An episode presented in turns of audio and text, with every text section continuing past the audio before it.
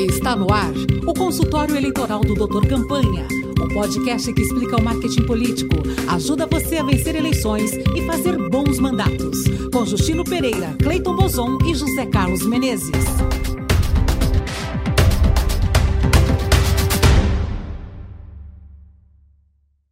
Muito bem, estamos começando mais um consultório eleitoral do Doutor Campanha aqui na querida rádio Brasil Atual e depois você ouve ou revê esse ou outros episódios no Spotify e no YouTube. Tudo bem, Cleiton Bozon? Tudo bem, Justino? Tudo bem, ouvintes da nossa Rádio Brasil Atual? Bom, e hoje não temos o querido José Carlos Menezes, que está num, num daqueles programas da idade, né? Está em consulta. É isso, né, Cleiton? Ele está no médico, não sei o quê. É isso mesmo. Menezes está no médico, não vai participar. Mas veja a modernidade. Eu estou preso no trânsito, gente. Quem estiver assistindo a gente, eu não estou dirigindo, estou estacionado e a gente está apresentando o programa aqui do engarrafamento. Muito bem. Bom, então já vamos conversar Preste atenção, Cleiton. Vamos para a vinheta, preste atenção.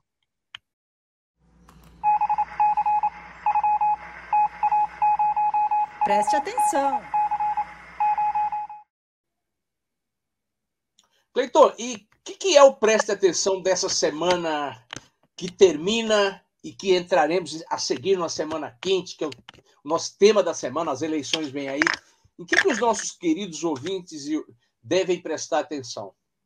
Agostino, é, muita gente vai querer impulsionar, fazer impulsionamento nas mídias sociais. A gente sabe que a principal plataforma ainda é o Facebook, e o Facebook mudou. Né? Então, quem não faz esse trabalho há um tempo mudou.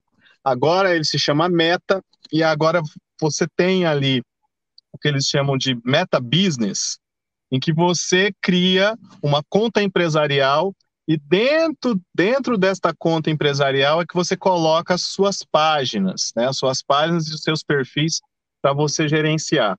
Então, além de tudo. Isso, isso quer dizer que eu, enquanto pessoa física, não posso é, é, impulsionar? Pode, você pode impulsionar, só que aí você vai ter que criar uma conta empresarial dentro do Facebook. Essa conta empresarial, você vai ter uma espécie de CPF do mundo do Facebook. Então, você vai ter ali um, um, um, códigozinho que é uma espécie de CPF do mundo do Facebook, e esse CPFzinho do mundo do Facebook vai integrar todas as suas contas. E isso serve para Facebook, Instagram e, e WhatsApp também? Serve para Facebook e Instagram e para você integrar com o WhatsApp. Lembrando que para o WhatsApp não existe modelo de negócios pago, né?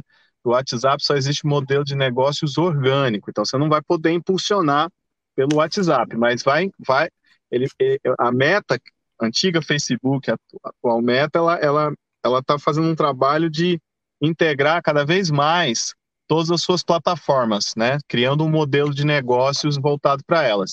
Então você tem que ficar muito atento, porque senão você vai apanhar, apanhar, apanhar e não saber o que está acontecendo. Então você tem que fazer esse processo. Lembrando, é, para quem vai impulsionar no mundo da campanha, você tem que dizer que é campanha, então tem que ter lá o CNPJ da campanha para geração do boleto. Você vai ter que, que, preencher toda uma série de cadastros, dizer que é campanha eleitoral, aí tem que, ter, tem que ser aprovado ali pelo Facebook. Quem. Ontem uma pessoa estava falando, não, eu vou começar a fazer campanha, mas a pessoa não é candidata, mas vou começar a fazer campanha e posicionar, vou apoiar os meus candidatos. Se você fizer isso, vai prejudicar seu candidato ou a si mesmo. Você vai acabar pegando uma multa, uma multa gigantesca, né? Então, você não... Eu não posso botar nem 50 reais para impulsionar os candidatos que eu, porventura, goste, apoie? Você não pode botar nenhum centavo. Ah, é? Nenhum centavo, é. Senão você pode ser multado, ou seja, você pode se prejudicar ou prejudicar o seu candidato. Bom, então é isso aí. Mudanças na forma de impulsionamento da meta Facebook e Instagram. Preste atenção. Cleiton, vamos para o tema da semana? Vamos para o tema da semana.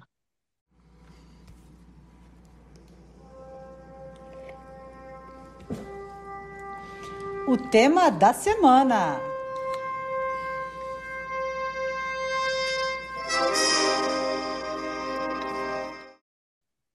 Qual é o tema da semana, Justino?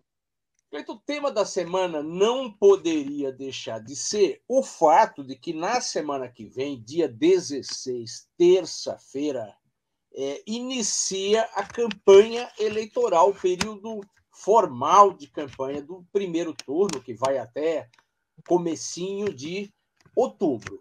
É, e é uma, uma, uma campanha que começa, né? Nós aqui na, no, no Doutor Campanha já comentamos várias vezes a nossa opinião de que é o futuro do Brasil está sendo jogado nessas eleições. Eu diria que o que está sendo jogado nessas eleições é, não é apenas a, a, os próximos quatro anos, eu diria que são os próximos 20 ou 30 anos, serão eleições que, dependendo do seu resultado, principalmente do presidencial, o, o impacto será muito grande para um caminho ou para outro.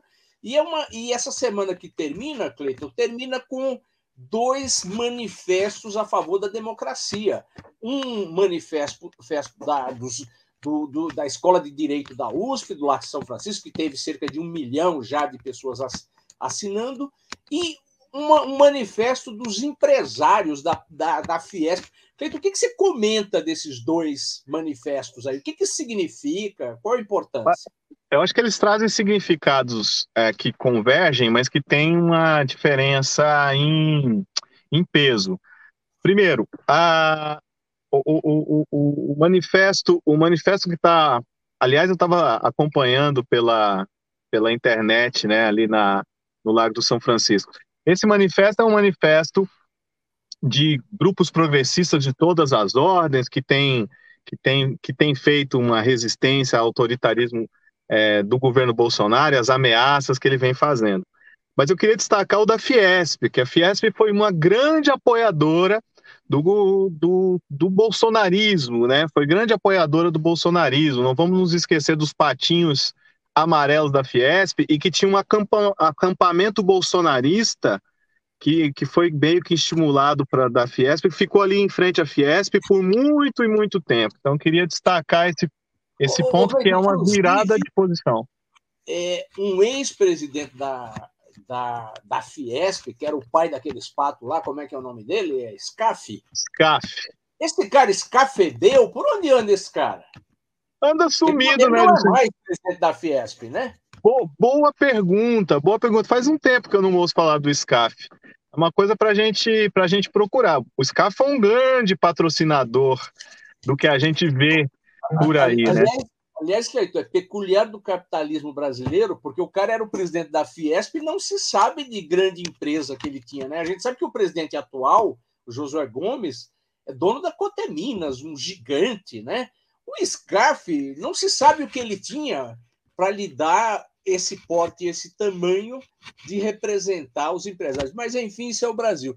Agora, aproveitando, Cleiton, essa essa, essa que a gente falou da, da, da carta da Fiesp aí, é inegável que a economia brasileira no, nos últimos um ou dois meses, se não teve uma melhora, teve uma despiora. E eu tenho a impressão que isso tem algum impacto a favor do governo, né? Porque toda melhora da economia favorece quem está no comando. Como é que está isso aí, Cleiton? A gente tem que entender que essa despiora ela tem muito de uma de uma ação que é extra, extra economia, digamos assim. Né? A gente tem o, o, o, a redução na marra do ICMS dos combustíveis, né, sobre os combustíveis nos estados, mas que vai gerar um problema em, em, não vai demorar muito esse problema, vai gerar problema para os estados e vai gerar problema para a economia também. E a gente tem uma injeção grande de recursos que começa a entrar por meio do Auxílio Brasil. Lembrando que o Auxílio Brasil do Bolsonaro é diferente do, do, do Bolsa Família do Lula. O Bolsa Família do Lula era um programa sem data para acabar. O Auxílio Brasil do Bolsonaro termina em dezembro de 2022, não existe nenhuma programação para ele voltar. Então a gente sabe que essa melhora da economia é uma me melhora por meio de, de, de, articulações que, que são que tem data, que tem prazo de validade, né? é, a, a, Bolsa Brasil do Bolsonaro claramente é uma jogada eleitoral, eleitoreira, né? Que o correto era ser proibida, mas você não pode proibir nem negar a pessoas que estão passando uma dificuldade tão grande que recebam aí esse dinheiro, né? É, como já disseram, pega o dinheiro e dá uma banana para o Bolsonaro, né? Porque o brasileiro vem passando é, uma situação muito difícil. Agora, essa melhora, mesmo que pequena, mesmo que não sustentada, ela reflete nos índices eleitorais, né? Eu tenho a impressão que o Bolsonaro se aproximou do Lula em várias pesquisas, em estados conservadores, mais conservadores como São Paulo, ele está no empate técnico, né? É, é... Então eu acho que é a última cartada do Bolsonaro e do seu grupo para tentar se manter no, no, poder pelas vias, digamos assim, legítimas eleitorais, e depois disso só vai faltar aqui entre nós tentarem sair na porrada. Bom, e aí, fortes emoções. E, aliás, Cleiton, a, a, o mundo, é claro, está observando com muita atenção essa campanha brasileira. É, nessa sexta, daqui a pouquinho, depois desse nosso programa, eu vou me encontrar com o pessoal do Lincoln Project, que, pasme, são republicanos é, do Partido Republicano Americano, defensores da democracia, que ficaram horrorizados com as coisas do Trump e que estão no Brasil para acompanhar essa lambança toda que pode ou não pode acontecer. Então, é, vem uma coisa forte é, vem, vem, vem uma, uma atenção mundial. Né? E eu estava dizendo para eles, o Cleiton, que os Estados Unidos, que são cheios de se meter nas eleições do, dos outros, né? o Brasil é, é, foi vítima várias vezes, deviam agora se meter pelo bom motivo, né? fazer uma defesa da democracia. Vamos ver. Agora, Cleiton, como é que estão as corridas governamentais da, dos governos de Estado? Ah, Vamos, vamos começar por São Paulo. São Paulo tem liderança do Haddad, as, as, as últimas pesquisas mostram o Haddad aí na casa dos 30%, 34%, 35%, dependendo da pesquisa. É, o Tarcísio, pasmem, um carioca que com apoio do Bolsonaro está se mantendo em segundo lugar, também na casa. O problema não é o Tarcísio ser carioca, porque São Paulo é um país de todas as é o estado de todas, todo o Brasil, é que o cara não vive em São Paulo. Esse é o problema. Não, é, é, um, é, é um carioca carioca, não é um carioca não, que vive não, em São Paulo. Isso. Ele apresentou a, a, declaração de bens e a casa de 2 milhões que ele declara fica no, em Brasília. Né? O cara não tem nada a ver com São pois Paulo. É. Mas vamos é ver. Ele está em segundo empatado com o Rodrigo a, a, empatado com o Rodrigo Garcia, Rodrigo Garcia que está tá melhorando, né? Rodrigo Garcia está melhorando na campanha, acho que tem acertado em muitas coisas, tem, tem é o atual governador do estado de São Paulo e está tá, tá, tá numa crescente. Qual é a questão? Ele está numa crescente, mas a verdade é que a pesquisa também mostra que tanto Lula quanto Bolsonaro são cabos eleitorais muito fortes, né, que tendem a transferir bastante voto para os seus digamos, para os seus apoiados aqui no estado de São Paulo. Então, a situação do Rodrigo Garcia é uma situação de crescimento, mas é uma situação ali de muita dificuldade, porque todas as campanhas, assim como aconteceu em 2018, estão sendo atravessadas pela campanha presidencial, né? É, eu, eu tenho a impressão que é um cenário em que o, o, o, o, Fernando Haddad tem uma folga na liderança e a segunda vaga, quem porventura irá disputar o segundo turno com ele é bem bolado, né? Pode ser qualquer um dos dois, sendo que, como você disse, o, o Tarcísio parece estabilizado, estacionado, e o Rodrigo Garcia vem crescendo.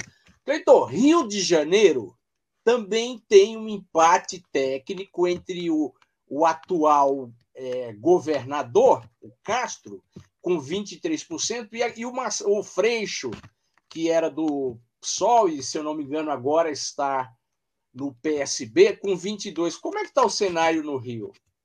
O cenário no Rio é um cenário interessante, porque você tem esse empate técnico, mas diferentemente de São Paulo, no Rio de Janeiro, estado original de Bolsonaro, o Lula ele é um cabo eleitoral melhor que o Bolsonaro e o Lula apoia o Freixo. Então é o Freixo, o Freixo ele estava numa distância maior, né? Agora já está em empate técnico, então está caminhando para uma virada do Freixo, pelo menos no campo das pesquisas, né? Há de se ver. E eu, porque eu vi também que o atual governador do Rio tem que responder aí por uma verdadeira bom, lambança, uma rachadinha com milhares de cargos secretos, né? Uma tradição de governadores do Rio de Janeiro, né, Justino? Uma tradição de governadores do Rio de Janeiro. Você, assume o Palácio da Guanabara e depois você vai para alguma das penitenciárias cariocas. Essa, é, essa é a, tra, a trajetória dos últimos governadores. É, é uma tristeza e com todo o carinho que, que, que temos pelo Rio de Janeiro, né? Mas não podemos perder a piada. Poderiam fazer ou a penitenciária como um anexo do palácio, ou o palácio como um anexo do, da penitenciária, né? Mas boa sorte a, a todos os, os nossos amigos e amigas do Rio. É claro que isso chega uma hora que acaba. Bom, é isso aí. Um grande abraço aos nossos queridos e às nossas queridas ouvintes. Até sexta que vem. Tchau, gente.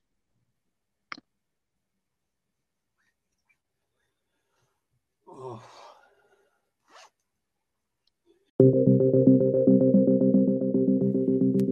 Este foi o consultório eleitoral do Doutor Campanha, o podcast que explica o marketing político, ajuda você a vencer eleições e fazer bons mandatos. Com Justino Pereira, Cleiton Bozon e José Carlos Menezes. Para ouvir de novo, vá ao Spotify e digite Doutor